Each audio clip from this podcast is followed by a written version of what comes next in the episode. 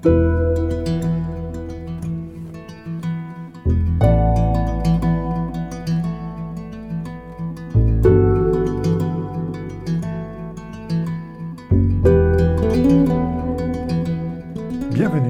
sur ce podcast du blog Se réveiller pour se transformer. Le blog qui aide à se sentir zen et relax lors de nos passages de vie et plus particulièrement à partir de nos 50 ans. Aujourd'hui, je vais partager avec vous un article qui s'appelle Programme de réveil de soi. Je l'ai publié précédemment et vous pouvez d'ailleurs le retrouver en format lecture sur le site www.se pour se transformer.com. Mais avant de commencer, je vous invite, si vous ne l'avez pas déjà fait, à vous inscrire sur cette chaîne et cliquer sur le bouton j'aime de ce podcast. Je vous souhaite une bonne écoute et une belle découverte. Dans ce podcast, je vais partager avec vous un programme de réveil de soi. Il n'est pas toujours facile, lorsque l'on traverse des tempêtes du milieu de notre vie, de reconnaître que ça ne va pas bien. D'ailleurs, très souvent, on accepte mal les indicateurs que notre corps nous envoie, et il arrive même que nous ne les prenions pas au sérieux. Et quand notre corps et notre esprit nous lâchent, il est nécessaire de se préparer un programme de réveil de soi. Dans mon cas personnel, j'ai eu des avertissements qui auraient pu m'alerter. Malheureusement, j'ai choisi de les ignorer et ils se sont matérialisés par un arrêt brutal de mon corps et de mon esprit au travers d'un burn-out.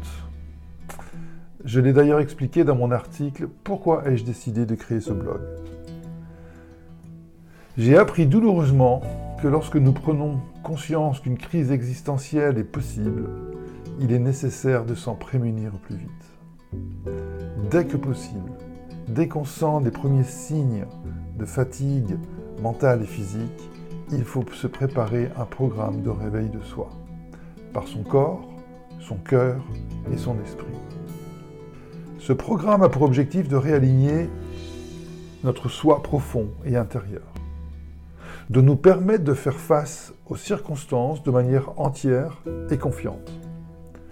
Le processus de réveil et de transformation se construit pour soi-même. Il a pour objectif d'activer nos trois centres énergétiques qui sont le corps, le cœur et l'esprit. Il se situe au niveau de l'estomac, du cœur et du cortex.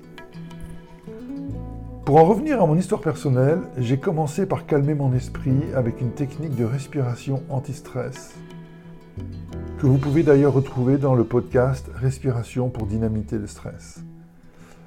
J'étais alors fortement perturbé avec une rythmicité cérébrale certainement supérieure à 80 Hz alors que l'on sait que à partir de 40 Hz, nous sommes dans un état de stress. Cela m'a pris environ 21 jours, avec 3 à 4 exercices de respiration par jour. Ensuite, je me suis préparé un programme de réveil pour réactiver mes trois centres énergétiques.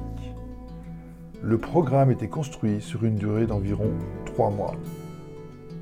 Pour construire ce programme, j'ai rassemblé toutes mes connaissances en développement personnel que j'avais accumulées depuis mes cinq dernières années. Ensuite, je les ai complétées par des recherches sur la santé nutritionnelle et le traitement du burn-out. Voici la décomposition de mon programme de réveil de soi que j'avais construit pour chaque centre énergétique qui sont encore une fois le corps, le cœur et l'esprit. Commençons par le premier centre énergétique du corps. Lorsque je parle du corps, je fais référence à la partie physique de notre être, c'est-à-dire nos muscles, nos membres, nos organes, sans oublier le cerveau. Il faut trouver des routines régulières pour mettre son corps en mouvement. Cela peut être la marche, du jogging, du vélo, des étirements, de la natation, en bref, des exercices physiques que j'apprécie et que je veux mettre régulièrement, que je veux faire régulièrement, au minimum deux heures par semaine. Ensuite, il faut réfléchir aux aliments et aux quantités que l'on mange. L'objectif est de pouvoir trouver un équilibre alimentaire qui nourrit le corps mais n'affaiblit pas mes résistances. Bon, clairement, cela passe par un choix de produits non manufacturés, de produits non industriels, et surtout l'arrêt du micro-ondes qui a la particularité de détruire la nature des aliments. Donc j'ai essayé de réduire fortement mon sucre, le café, les matières grasses et bien évidemment l'alcool et le tabac. Et puis il faut mettre le cerveau en mouvement, car un cerveau endormi ne permet pas de se projeter sereinement.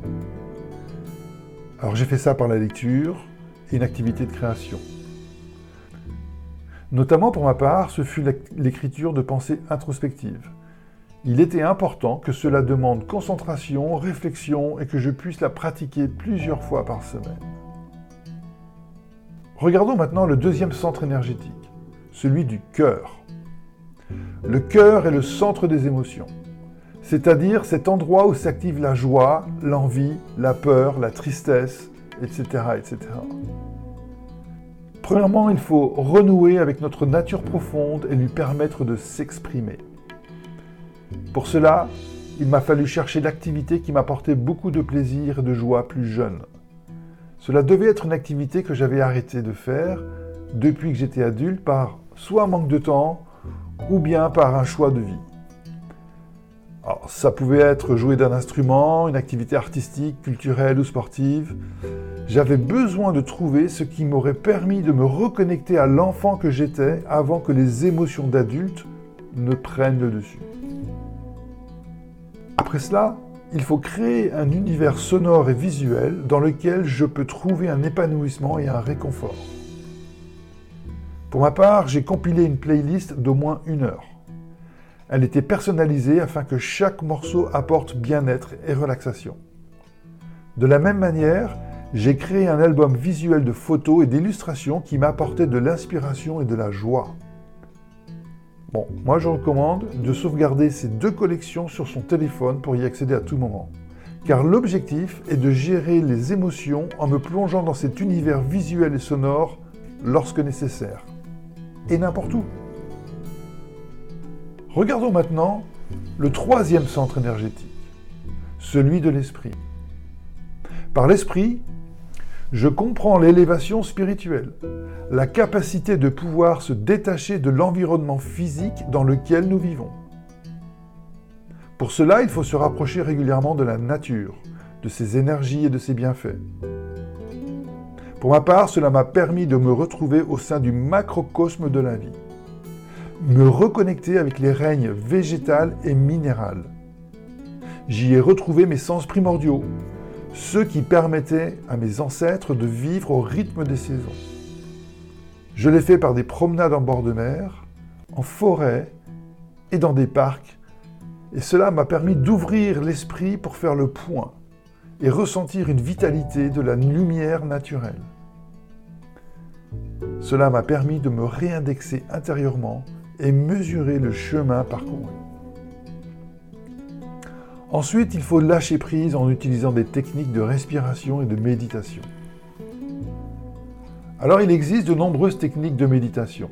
Certaines sont ancestrales et d'autres, on peut les qualifier de modernes. En fin de compte, l'origine de techniques importe peu tant qu'elles vous permettent de trouver détente, confiance, joie et sérénité intérieure. Elles doivent faciliter la manifestation de vos intentions de vie librement et en pleine conscience.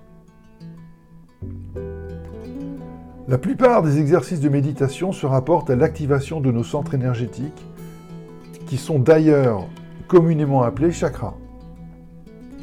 Mais libre à chacun de trouver la méthode qui lui convient le mieux, soit par des activités physiques, ou bien des activités de respiration, de séances d'introspection, et pourquoi pas le yoga, qui combine toutes ces formes. Pour ma part, ce fut la découverte de la respiration méditative, que vous pouvez retrouver dans un podcast de cette chaîne. Alors, en activant nos trois centres énergétiques, nous mettons en œuvre un mécanisme de triangulation qui est incontournable pour notre équilibre de vie. Tout ce que l'on vit traversera ces trois dimensions qui agissent comme des filtres. C'est en étant en harmonie avec son corps que l'on peut plus facilement générer des émotions positives par son cœur, ce qui aura pour effet de permettre une meilleure ouverture de son esprit. Cette ouverture spirituelle permet en retour de trouver un équilibre dans notre relation physique avec soi-même. Cela a pour effet de mieux assimiler nos émotions et ainsi garder notre esprit ouvert. Par ce mouvement de triangulation, un mécanisme d'ascension énergétique se met en œuvre. Je récapitule ce programme de réveil de soi. Premièrement, mettre son corps en mouvement. Deux heures d'activité physique par semaine, privilégier des fruits, des légumes, de la viande blanche, des poissons, réduire la consommation de sucre, de café, de matières grasses, et puis tout ce qui va être excitant, alcool et tabac. Et ensuite, trouver une activité qui mobilise les facultés intellectuelles. 2. Trouver l'équilibre du cœur. Trouvez une activité ou un passe-temps qui manifeste votre nature profonde. Peut-être quelque chose que vous aimiez faire lorsque vous étiez enfant ou adolescent et que vous n'avez pas fait depuis longtemps. Et puis créer un univers visuel et sonore qui vous reconnecte à votre moi profond. Et pourquoi pas le sauvegarder sur votre téléphone pour y accéder facilement. 3. Permettre l'ascension de l'esprit. En se promenant une fois par semaine ou au minimum une heure dans la nature ou dans un parc et puis méditer régulièrement plusieurs fois par semaine. Alors très certainement, vous avez compris que toutes ces activités s'entrecroisent et sont complémentaires les unes aux autres. L'on peut faire des activités physiques dans la nature. Revoir son équilibre nutritionnel et alimentaire permet de faire de la cuisine et voir cela comme une activité intellectuelle. Une playlist musicale peut également être un support pour des moments de méditation. En fin de compte, libre à chacun de créer son propre programme de réveil de soi. Par contre, il est important que ce programme soit sur une durée suffisamment longue. Personnellement, je recommande un minimum de 21 jours. Mais 3 mois, c'est mieux. C'est ainsi qu'une routine s'installe et une transformation se fait sentir durablement. Pour revenir sur ce que j'ai vécu, j'ai appliqué ce programme et retrouvé un équilibre personnel normal au bout de 12 semaines. Tous les jours, je faisais des étirements et de la méditation pendant une heure environ. J'ai complètement revu mon régime alimentaire. Mais surtout, je me suis mis à écrire des pensées introspectives que j'avais l'habitude de faire plus jeune. J'en ai même fait un recueil de petits haïkus personnels que j'ai appelé Primalux et puis j'ai commencé à animer une page web qui s'appelle l'alpha et l'oméga et qui partage des citations de livres par leurs premières et dernières phrases. Allez voir, c'est assez surprenant. Bon, à partir de là, à partir de ce moment, j'ai pu me projeter à nouveau vers l'avenir et refaire des projets. Et vous? Avez-vous déjà recherché un programme de réveil de soi? Avez-vous déjà réfléchi à être accompagné dans un travail introspectif? Si c'est le cas, contactez-moi, je serai heureux de vous expliquer le programme que l'on peut mettre en place. Je vous remercie de m'avoir écouté jusqu'à la fin. J'espère que ce podcast vous a plu. Je vous invite à vous abonner à cette chaîne pour ne manquer aucun nouvel épisode. Et puis, si ce podcast vous a plu, n'hésitez pas à le partager sur vos réseaux autour de vous. Portez-vous bien et à bientôt